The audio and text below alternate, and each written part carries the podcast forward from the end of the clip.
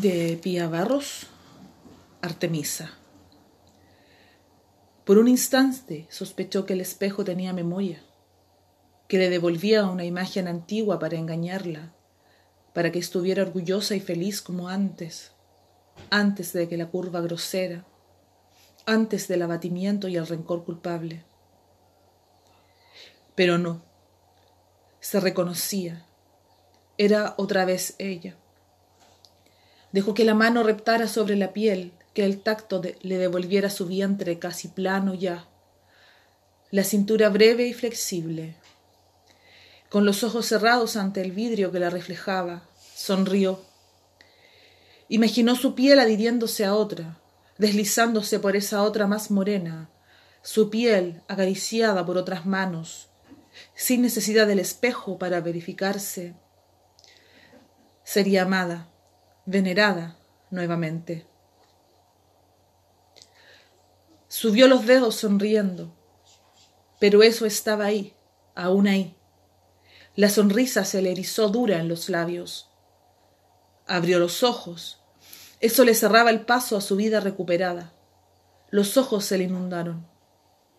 Esas dos moles redondas, inflamadas, le impedían la elegancia, la complacencia de las miradas envidiosas de sus congéneres esa masa compacta, destilando el olor pastoso de la leche. La convertían en una más, la vulgarizaban. La criatura se movió en la cuna y ella se acercó a observarlo. Le sonreía estúpido, con ojos inexpresivos. Era pequeño, animalmente pequeño y móvil. Parecía un siglo pero solo dos meses antes se lo habían puesto en los brazos con un Felicidades, señora. Y ella lo había rechazado con asco, encogiendo los brazos. Lléveselo. La enfermera insistió, pero debe amamantarlo. La obligó a descubrirse y ella, horrorizada, tuvo que soportar a ese bicho adosado succionándola. Le dolía y asqueaba. Depresión posparto. Se le pasará, dijo ella con la voz gangosa de profesional acostumbrada a estas lides, y le dejó caer como al descuido una mirada reprobatoria. No se le iba a pasar nunca. Aún ahora su marido la sorprendía al llegar a casa con Dale de mamar a ese niño. ¿No ves que está llorando? Y ella, como atontada, dejaba la seducción del espejo para escuchar el llanto insistente, agotado ya, de la criatura. ¿Quieres comer algo? ¿Un café? Luisa, esto no puede seguir así. ¿No escuchas a nuestro hijo? Y ella repetía la mentira gastada. Acabo de darle, pero si tú quieres. Y él ordenaba con los ojos. Se desnudaba, pausada, a escondidas, como todo lo hecho en los últimos once meses. Que no te avergüence. Es hermoso ver amamantar a un hijo. No me veas. Está bien, decía él dándole la espalda. Apenas lo acercaba y el niño ya se prendía al pecho atragantándose, tosiendo. ¿Ves? Ya no quiere más. Tomó suficiente. No. Es solo que está ansioso. Y ella debía adherírselo nuevamente ante la mirada vigilante. Le era repulsivo verlo pegado a ella, chorreando por las comisuras el líquido que desprendía de sus pezones antes rosados y hermosos, y ahora oscuros y grandes, desmesurados. Luego el crío se hartaba y dormía sin desprenderse. Debía separarlo como a los perros de su presa, introduciendo el índice por el costado de su boca. A veces Marcos la sorprendía a la hora del almuerzo, que ella se negaba a ingerir para recuperar su antigua forma. Vine a ver al heredero. Ya está llorando. Este hijo mío tiene buenos pulmones. Y la tortura, la pestilencia de la leche. Pero no estaba dispuesta a que la devorara más. El llanto le llegó de lejos como una nebulosa. No. Sería bonita otra vez, estilizada y sensual, no una matrona gruesa, deformada por la complacencia, que gritara fuerte porque no se le pondría al pecho como un vulgar ternero. Marcos no iba a volver hasta dentro de tres días, y era tiempo suficiente para educarlo. Todo era cuestión de disciplina, biberones y fórmulas correctas. La criada se encargaría. Señora, se niega a tomar la mamadera. Creo que tendrá que darle usted. Le di una orden a Angelina. Pero señora, obedezca y lléveselo al cuarto. No soporto más los gritos. La muchacha obedeció acunándolo.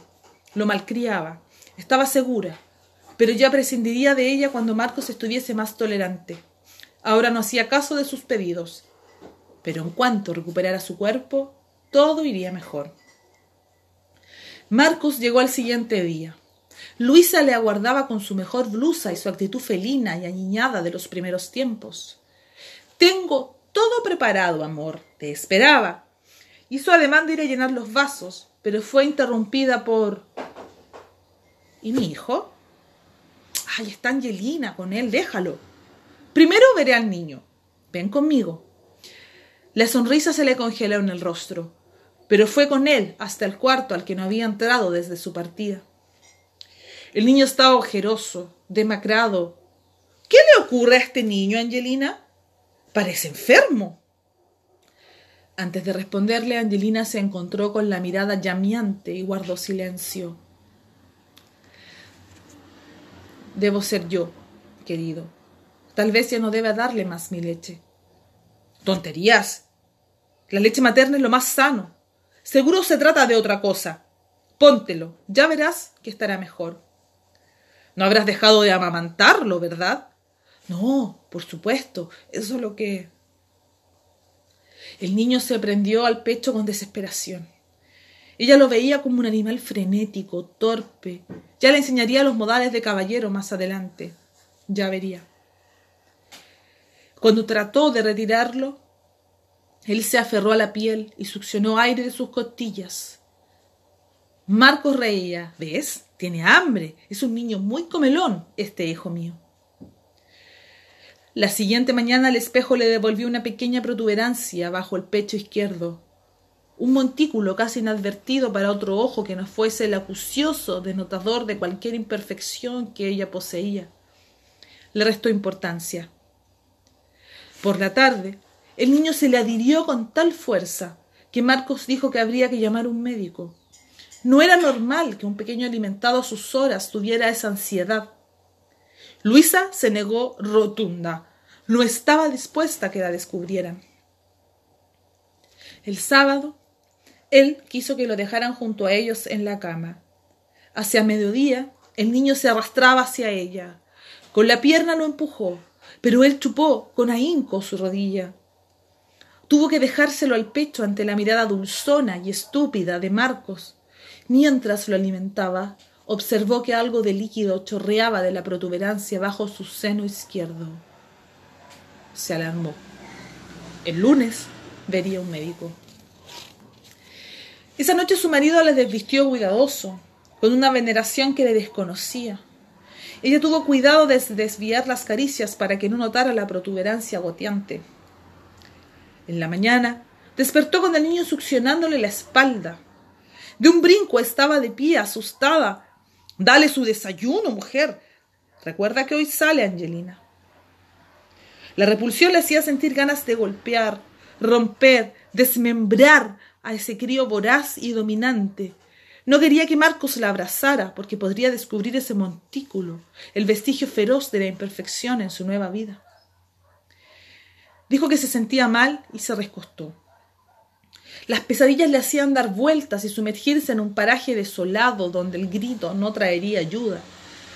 Una rama le chupó el costado, otra el cuello. Corrió. Miles de arbustos sanguijuelas le iban devorando el cuerpo. Tenía todos los gritos atrapados en la garganta. No grites, Luisa, que asustas al niño, le decía Marcos con el chiquillo en los brazos, sollozante y tembloroso. ¿Qué soñabas? Estás temblando. Nada, nada. Pesadillas, pesadillas. Grité. Sí. Parecía que veías una escena de terror. El atardecer se le hizo largo. ¿Qué tienes en el cuello? Y reía. Parece una tetilla. Ella se sobresaltó. Los dedos se le devolvieron la forma redondeada con un brote del tamaño de un minúsculo pezón. Las lágrimas fluyeron incontenibles. No te pongas así. Es un lunar un poco más grande. Tal vez tengas una infección. Luisa, no llores. No sé qué hacer en estos casos. Sí, debe ser eso. Max dijo que había que cuidarte de la depresión posparto. Anda, acuéstate. Yo veré al niño y luego te lo llevaré para que lo amamantes. Luisa lloró hasta las convulsiones. Dormía cuando Marcos lo dejó a su lado. El niño la buscaba, succionando cada trozo de la piel a su paso. El padre sonreía divertido y puso la boca pequeña en el sitio correcto. Al amanecer, Marcos observó el cuerpo de Luisa. Era algo serio, estaba seguro. Debía tratarse de una peste extraña o algo así. Sin hacer ruido se levantó. Dejó al niño en la cuna que adosó a la cama para que ella la sintiera si despertaba. Y se encaminó en busca de un doctor, al que seguramente demoraría en encontrar en domingo. Luisa despertó sola y horrorizada. Tenía el cuerpo cubierto de tetillas y de cada una manaba leche. El niño mostraba su hambre revolviéndose inquieto en la cuna. La cama estaba empapada Trató de levantarse, pero se sentía cada instante más débil y adormecida. El niño lloraba junto a ella. Al girar, para no contemplarlo, su cuerpo produjo el sonido de un chapoteo. A breves pasos, el espejo le devolvía su figura macilenta y húmeda. Se fue sumiendo en la inconsciencia, mientras la leche empezaba ya a mojar la cuna del niño, que chupeteaba la almohada con ahínco.